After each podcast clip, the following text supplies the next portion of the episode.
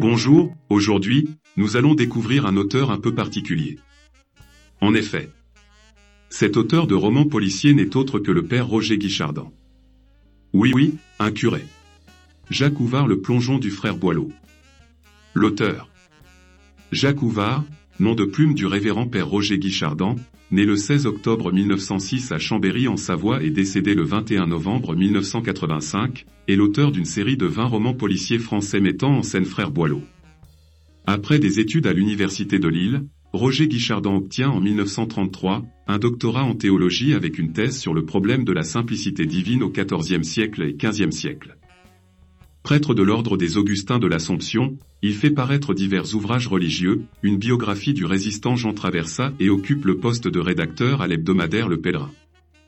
En 1959, à la demande de l'éditeur Albert Pigas, il publie, sous le pseudonyme de Jacques Ouvard, L'assassin est dans le couvent.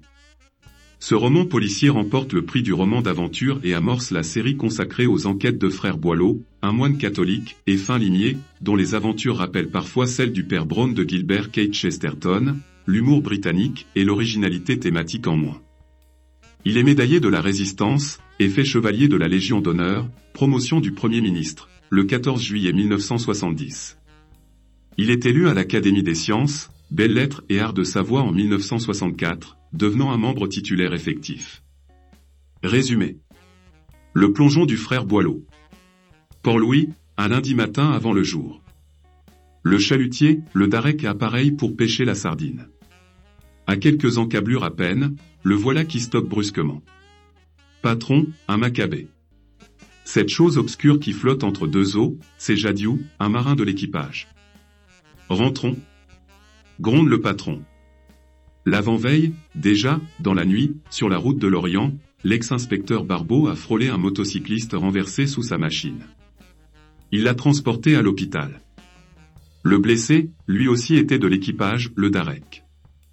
Voilà donc Boileau, le célèbre père Boileau, jeté bien malgré lui dans une nouvelle affaire. Bête comme chou. Il faudra sans doute déchanter.